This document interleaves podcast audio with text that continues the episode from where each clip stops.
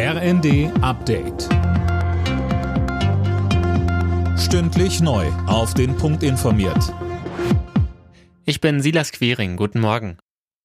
In den nächsten beiden Tagen könnten erneut hunderte Flüge der Lufthansa gestrichen werden. Der Grund ein zweiter Warnstreik der Piloten. Mehr von Dennis Braun. Die Gewerkschaft Vereinigung Cockpit hat alle Lufthansa-Piloten dazu aufgerufen, morgen und übermorgen ihre Arbeit niederzulegen. Allerdings nur dann, wenn die Airline sich nicht bewegt, heißt konkret, kein ernstzunehmendes Angebot mehr vorlegt, wie die Gewerkschaft mitteilte.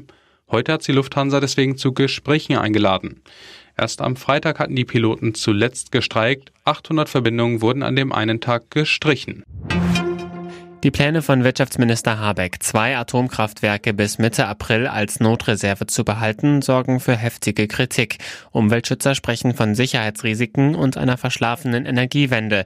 Die Union fordert dagegen, dass alle drei noch verbliebenen Atomkraftwerke weiter betrieben werden. CDU-Vize Jens Spahn spricht von einem fatalen Fehler. Die AKWs abzuschalten sei unsolidarisch gegenüber den anderen EU-Ländern.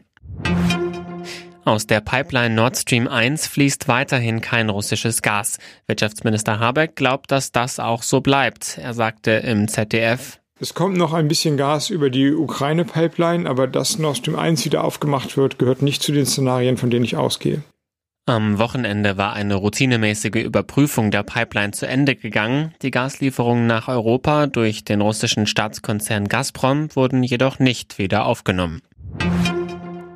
Die Queen wird heute den scheidenden Premierminister Boris Johnson und seine Nachfolgerin Liz Truss auf Schloss Balmoral in Schottland empfangen. Erst wird Johnson offiziell seinen Rücktritt einreichen, danach wird Elizabeth II. Truss zur Regierungschefin ernennen. Alle Nachrichten auf rnd.de